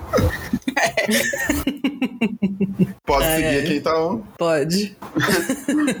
Vamos lá então, pessoal. Seguindo, começando com o meu tira da estante, eu vou começar com uma coisa que vocês podem falar, Leno, mas isso tá no regulamento. Gente, eu sei que existe um regulamento, eu sei que é algo que é do conhecimento da maioria das pessoas, mas eu vou tirar da estante hoje o programa de afiliados da Amazon. Sim, esse programa que, que apoia muitos produtores de conteúdo, né? Com a, com a possibilidade de você gerar um link, compartilhar o link com, com as pessoas que seguem você e toda compra que ela realiza você vai ganhar um percentual em cima daquela compra. Pois bem, tivemos a Black Friday e eu atuei bastante, né? Compartilhando os links com vários produtos, com amigos e familiares e tudo mais. E eu tive a infelicidade de, de passar pela situação em que meu pai, ele fez uma compra, uma compra até alta, uma compra elevada com o meu link. É, ele ia comprar em um outro site, ele ia comprar no Submarino por estar mais barato, ele colocou tudo no carrinho, viu que no total tava dando mais barato, mas ele optou por comprar na Amazon mesmo assim, para que eu pudesse receber também alguma coisa, alguma comissão por isso, né? E eu simplesmente não recebi absolutamente nada, porque a Amazon, ela não, não monetiza, né, compras que são realizadas por familiares e amigos. Até se eu gerar um link e mandar pra Perla, ou pro Vinícius, ou para qualquer amigo meu pelo WhatsApp, a Amazon, ela tá desmonetizando essas compras.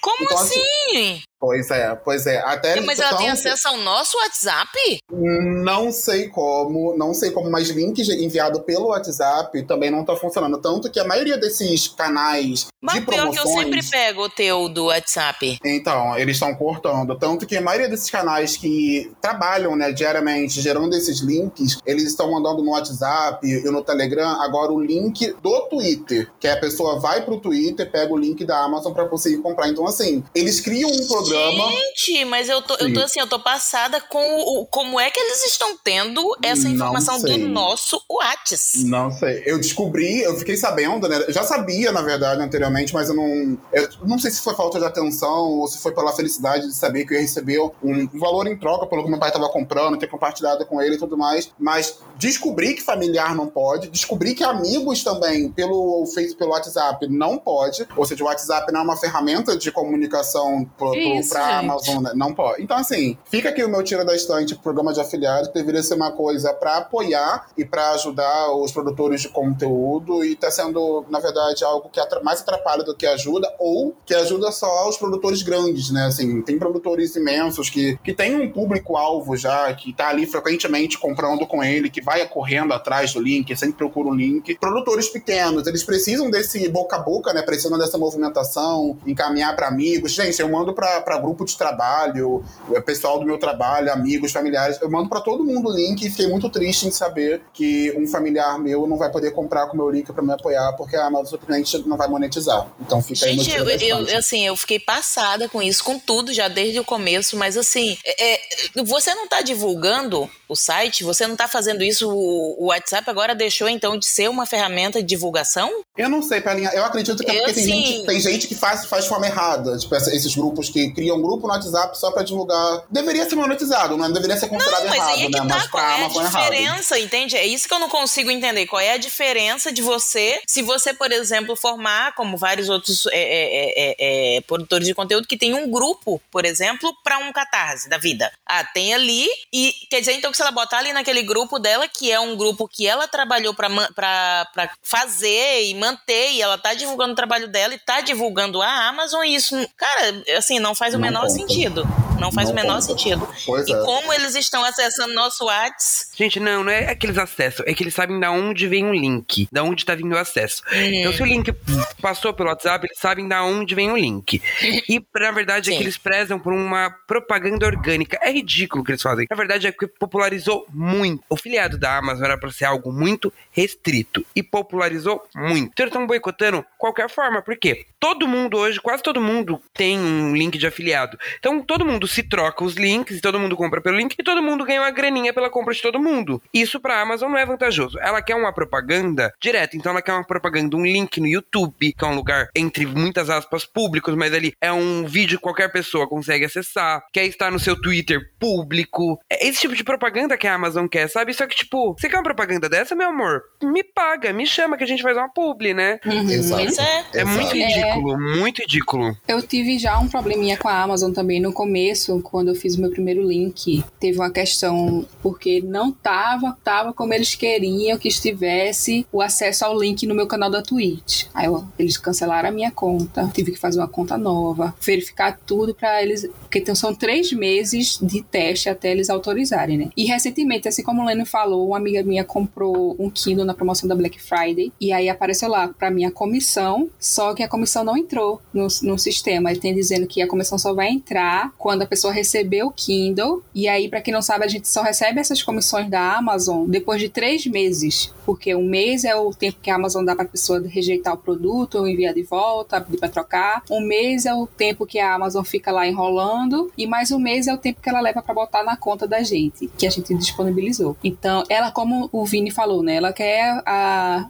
aquele, aquele produtor de conteúdo que é grande, que vai ter muito acesso, mas a realidade não é essa. Todo mundo hoje em dia pode ser um, tem um nome que chama, né, de, de, tráfego, mas todo mundo hoje pode ter acesso a um link da Amazon, assim, e fazer uma rendia extra, né? Mas, assim, né, nada de novo sobre Jeff Bezos, basicamente. É, burguês Pois é. safado. Bilionário. É, burguês safado. É um programa que poder, é é um programa, gente. A, a gente tá falando aqui os pontos negativos. Eu sei que tem mi- milhões de pontos positivos. Eu sei que é da onde vários produtores de conteúdos grandes acabam conseguindo tirar uma renda. Isso é um, um fato inegável. Mas que existem problemas. É isso é um, é um fato também inegável que precisam ser vistos porque acaba atrapalhando produtores pequenos. Então assim. Mas não é só isso, um- é que eu achei que fica desonesto mesmo. Ele Sim, fica. Você muito. tá mandando o nome da empresa para outras pessoas, você está é, é, incentivando pessoas a comprar para eles, o resultado segue sendo o mesmo. Porque eles estão. Alguém tá fazendo uma compra com eles. Então, assim, é isso que eu não consigo entender. Daí eles- é, fica parecendo aquela. um- uma desonestidade mesmo. Dizer assim, ah, tá, mas olha, eu quero que tu venda, mas tu tem que vender do jeito que eu acho que tu tem que vender. Ah, mas tu, tu recebeu alguma coisa. Não, mas isso não interessa. Eu recebi, mas você não vai receber, sabe? Me soa Exato. desonesto isso. Exato. A compra foi feita, o dinheiro caiu no bolso, mas você não vai receber porque eu não quero. é Basicamente isso. Pois é, basicamente é isso. Mas, pra fechar, pessoal, meu bota na estante, vamos subir o clima um pouquinho. Eu queria colocar uma coisa bem simples, uma pessoa, na verdade, um influencer. É, eu já o conheci. Eu, eu conheci, na verdade, o nome retrasado. Eu vi um vídeo, eu não sabia quem era, só vi o vídeo e fiquei apaixonado. Agora, nessa semana, eu me deparei com um vídeo novo. Eu tô falando do Baby, o arroba Ocleidson. Eu con- conheci através do Twitter. É uma influência, uma pessoa pública como todos nós. Mas, gente, ele tem uma carisma. Ele é uma pessoa tão carismática e tão maravilhosa. E a maioria dos vídeos dele são, são ele sambando, né? Ele se apresentando é, no, no meio do, do trio elétrico ou em escola de samba. Então, assim, é uma, é, o sorriso dele encanta. É uma pessoa super animada e a câmera é apaixonada por ele. Sabe aquela pessoa que ligou a câmera, é, virou pra câmera, já tá pronto, tá feita, ela pode fazer qualquer coisa que você vai ficar ali hipnotizado assistindo? Parem agora, vejam só um, um- um- qualquer vídeo que tenha lá no Instagram dele. Um vídeo, sei lá, de 20 segundos. Até te deixando ficar apaixonado e é uma pessoa super carismática. E é, é bom você ter é, pessoas pra cima, pessoas alegres, pessoas que façam você se divertir, que tragam um refresco nas redes sociais. E eu, desde o momento em que eu, eu, eu, o reencontrei, né? Agora todo dia eu faço questão de lá, olhar os stories dele e acompanhar, porque é uma pessoa incrível. Eu queria botar aqui na minha e no meu coração. Fica aí a baby no meu coração. Gente, o meu é, tira da estante é, é gente sem vergonha que fica tentando dar golpe nas pessoas, sabe? Gente, é, é tão difícil a vida, sabe? é tão complicado isso, é tão. E, e aí hoje, o meu marido ele já teve o, o, o Whats dele clonado uma vez. O Whats, inclusive, ele. Gente, é um absurdo a forma como ele trata isso. Aí tá, depois disso ele conseguiu recuperar. E, e a gente colocou, tanto no telefone dele quanto no meu, a verificação em duas etapas. Inclusive, sugiro, quem não tem isso, ative essa verificação em duas etapas. Isso ajuda bastante as pessoas, né? É, a, a você a, a recuperar a sua conta numa situação de eventualidade e fica mais difícil para golpistas. Mas hoje, tranquilamente, minha sogrinha em casa, que já é uma senhora, ela recebe um, uma, uma, um WhatsApp com a foto que o meu marido tem, nossa, na, no, no, no status dele. Ele tem uma foto nossa no status, é, é, na, identificação ali do WhatsApp, com outro número, mas com a nossa foto, né? E aí, falando com ela, assim, ele, eu disse, meu Deus do céu, de novo. Aí ela manda pra gente. Ainda bem que, como a gente já deixa sempre muito certo pra ela, olha, não atende, ou não, é, é, se alguém te pedir alguma coisa por, por telefone, ou alguma coisa assim, tu fala com a gente primeiro, liga. Então ela, e o pior, ela ligou, meu marido tava, tinha ido fazer um exame, ele não tava podendo atender, aí ela ligou pra mim. Mas a filha Marcelo trocou de telefone e tal. Eu digo, não, não trocou. E parece, é, é um inferno, né? A pessoa parece que faz na hora que a outra não vai poder atender o telefone. E aí, pô, tu fica, aí tu fica pensando, gente, tentando dar golpe nas pessoas, estão tentando é, é, tocar a sua vida, cuidando. Gente, pelo amor de Deus. A gente já, não, já, já ganha tão pouco, já tem tanta coisa pra pagar, tanta coisa pra fazer. E as pessoas tentando dar golpe, tentando é, é, enganar, enganar pessoas mais velhas, como a minha sogra, que estão sempre tentando fazer alguma coisa assim, mandando é, é, mensagenzinha com, com link. Pra... Nossa, gente, assim, é muito chato isso, é muito, muito complicado. Que coisa horrorosa isso. E aí eu fico muito chateada porque, assim, a pessoa, ela, ela te dá um golpe desse, ela te manda uma conta, ela te manda um CPF, ela te manda. E simplesmente não se consegue chegar nesses golpistas. Eu não consigo entender isso. Eu não consigo entender isso. A minha irmã já caiu num golpe desses. É, o, o, de ela passar o dinheiro pensando que era uma amiga dela. Enfim, situações desse tipo, sabe? É muito delicado isso. E aí tu vai na polícia, tem uma conta que recebeu, ligada a um CPF, tudo, e, e fica por isso mesmo. Então eu não consigo entender esse tipo de coisa. E, é, e aí esses golpistas vão se criando em cima disso, dessa impunidade e dessa falta de, é, é, é de conseguirem rastreá-los. Né? É muito complicado isso. Então é, é triste você ter que estar o tempo todo desconfiando até da sua sombra. É você não ter um minuto de paz na vida. Como se já não bastasse todo o problema que tem no Brasil. Enfim, rindo de nervosa, tá, gente? Essa é a risada de nervosa do qual eu já falei em outro momento. E o meu bota na estante para alegrar a vida da gente, né? O documentário e o show Amarelo. É tudo para ontem do Emicida. O documentário saiu ano passado, em dezembro do ano passado. É belíssimo, belíssimo, belíssimo. Eu começo a chorar já no 11 minuto toda vez. É, ele traz uma mensagem, gente, muito poderosa uma mensagem muito maravilhosa, muito, muito mesmo. E, assim, é, tem muita representatividade. Fala de várias figuras pretas que não, é, é que não, não são é, é, conhecidas no Brasil. É uma homenagem muito grande, é uma ocupação de um espaço, que é o Teatro Municipal do Rio de Janeiro, que é, é importantíssimo, é muito emblemático. Tem muita representatividade, inclusive a faixa título do, do, do documentário e do show, o Amarelo, que é amarelo e é ele tem Amar Elo, é com a Pablo Vittar e a Maju. E é assim, gente, é um primor. E agora saiu o show, que é o documentário, ele conta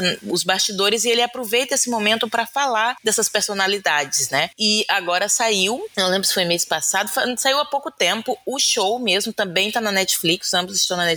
E, meu Deus, que coisa mais linda! Linda, linda, linda. Gente, assistam, porque vale muito a pena. Inclusive, um trechinho de, de Amar Elo, que é cantado pela Pablo, Magil e o Emicida é Permita que eu fale não as minhas cicatrizes. Se isso é sobrevivência, me resumir a sobrevivência é roubar o pouco de bom do que vivi. Forte, né? Maravilhoso. É tudo, é perfeito, gente. Só assistam, perfeito. porque, nossa... É, eu já, já... O Leno já compartilhou comigo o Advento do Amarelo e é tudo. É tudo, é perfeito. Não, não tem um defeito. Leandro é incrível. Não, não tem mesmo. Eu, eu, aí hoje, hoje eu tava assistindo já de novo. Ai, gente, eu choro ouvindo e vendo o documento. Ai, olha, não, não tenho maturidade. Vamos lá, então. Então, gente, os meus são mais bobinhos, meu tira da estante vai o quê? Para alguns motoristas de Uber, que ainda assim, ó, gente, depois de muito tempo de pandemia, ainda querem correr sem máscara, ar-condicionado ligado. Tem motorista que eu agora tenho encontrado que, tipo, meu, não tem um básico, que é tipo assim, as coisas do cinto de segurança estarem disponíveis no banco de trás, que é tipo assim, ai, desnecessário um cinto de segurança, você vai atrás mesmo. E o último, assim, meu último caso, que eu fui levar um documento num lugar e falei, moça, já estou voltando rapidinho. E eu sempre dou um, fico muito atento ao horário. É, deu quatro minutos. E a rua que tava meio movimentada, eu tava vendo que tava difícil ele parar. Aí eu vi que ele tava movimentando com o carro. Falei, ah, ele deve dar, dar uma paradinha. Eu já tava entregando. Ele viu que estava entregando o documento na mão da pessoa. Eu deixei o documento na mão da pessoa. O Uber vazou. Me deixou assim, ó, plantado. Eu, ai, que lindo. Que lindo. Nossa vida, eu fiquei muito brava porque eu paguei caro. Eu paguei um dinâmico alto para entregar aquela merda daquele documento no horário que era para ser entregue, que tinha horário marcado para entregar aquilo. E o cara, ele poderia ter falado, tipo, olha, moço, você demorou além do que é estipulado pelo Uber, eu estou encerrando a corrida, tudo bem? Tchau. Era o mínimo, sabe? É a pessoa ser um mínimo, rolar um mínimo de comunicação, assim. Cara, se eu tivesse com a bolsa dentro do carro, eu ia ter perdido a minha bolsa. É, se tivesse deixado qualquer coisa dentro do carro, eu tinha ficado sem nada. Nossa, eu fiquei extremamente irritado, tão irritado que eu não peguei Uber, é, não peguei outro Uber. Voltei a pé, falei, não, me nego, vou voltar a pé, e é isso. Muito uma situação horrorosa. Eu também tenho outro tira da estante aqui. É, eu vi hoje no Twitter de manhã a Pequena Lô postando. É, tem uma plataforma, acho que é Pandler, eu não sei como é que se fala, que é tipo uns fóruns na internet. E uma quantidade absurda de fóruns atacando ela, chamando ela de coisas assim, execráveis, horrorosas. Não tem nem palavras para ver os prints que ela postou no Twitter, sabe? Assim, de uma forma horrenda, sabe? A Pequena é uma psicóloga bem formada, super bem humorada, criou espaço dela na internet pro talento, sabe? Por esforço próprio. É, não foi em cima da, de nada. Ela é engraçada por ser ela. Ela não é engraçada por conta de uma deficiência que ela tem. Ela é perfeita, ela não tem defeitos. Ela foi na farofa do GK, cara. Ela entregou tudo e mais um pouco. Ela é uma pessoa excepcional. E, gente, eu falo, em que mundo alguém pode não gostar da Pequena Lô? É impossível. É impossível. A pessoa que não gosta da Pequena Lô, ela tem algum desvio de caráter. Porque assim, você não pode. Você pode, sei lá, assim, não tenho simpatia por ela, tudo bem. Agora, não gostar da Pequena Lô, gente, tem algum desvio de caráter, é impossível. Ela é uma fofa mesmo. E realmente, ela não, não, ela não se faz em cima da deficiência dela em nada. Pelo contrário, você vê, ela, é maravilhosa também, concordo super contigo. Não gosto, não vou nem olhar esse negócio que eu não quero me irritar. Nossa, eu fiquei extremamente Eu, eu já tô com ódio da, da, da J.K. Rowling desde ontem, eu não tô querendo mais me, me, me irritar com mais coisa ainda não. É, eu vi isso hoje de manhã, eu já fiquei bem triste. E aí, gente, vamos ao nosso bota na estante, né? O meu bota na estante é que eu acabo, meu trabalho presencial já acabou. Então, o quê? A partir de amanhã eu tô no mood leitor e Pokémon Uniter. Então, assim, ou você vai me encontrar jogando Pokémon ou lendo os livros do Leno que eu preciso entregar antes dele se mudar. Vai ser. Esse é o mood. Gente, antiga essa promessa. Não, agora é real. A minha promessa é real. Agora eu trouxe todos os livros do Lennon pra cá. Não são muitos. Eu comprei alguns pra não- ele, não ter, ele não ter que levar eles. Eu, eu ajudei. Eu falei, não, amigo, eu compro alguns livros. Na verdade, ele que fez a proposta, na real. Quer comprar, não? Já tá tanto tempo com você.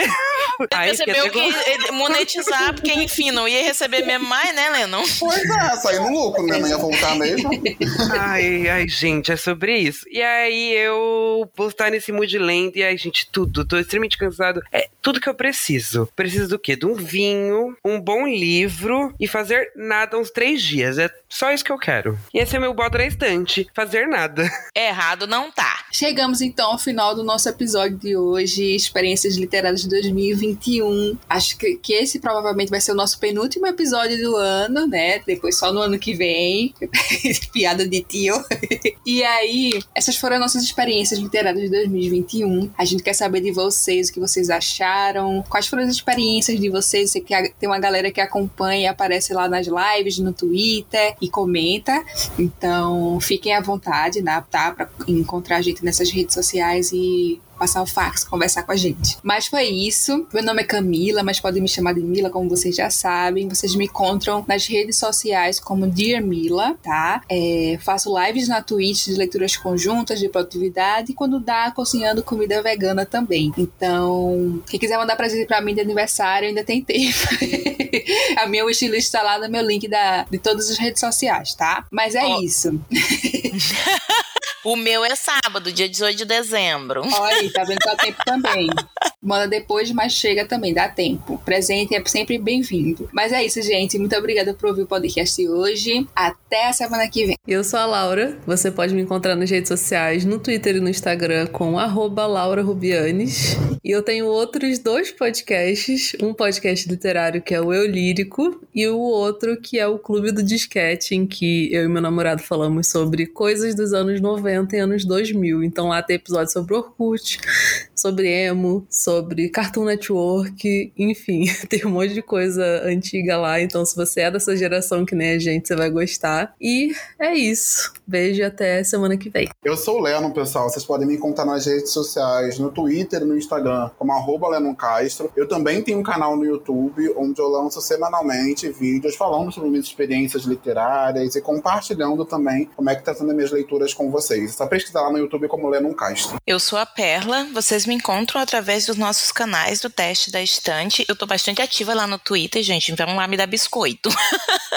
E, gente, agora que eu tô de férias, vocês podem me encontrar o quê? No Twitter, agora sim, voltando a reclamar de tudo. E também no Instagram de vez em quando, como arroba underline Jesus Duarte. Então é isso, pessoal. Não deixe de seguir e acompanhar a gente em todas as redes sociais. E não deixe de participar também do nosso canal lá no Telegram. A gente sempre deixa o link disponível aqui no box de descrição do episódio, tá bom? Por lá a gente sempre compartilha com vocês quando o episódio sai, as expectativas dos próximos episódios. Não deixem de participar do nosso grupo. Então vamos ficando por aqui, mas na semana que vem estaremos de volta com o último episódio do ano do teste da estante. Tchau! Tchau! Tchau. Tchau, tchau. Tem cu, tem cu. Tem cu, tem cu, tem cu. Tem cu, tem cu, tem cu. Tem cu. Já. Palco, palco. Palco. Ai, te amo. Genuíno, perfeito. Perfeito, maravilhoso.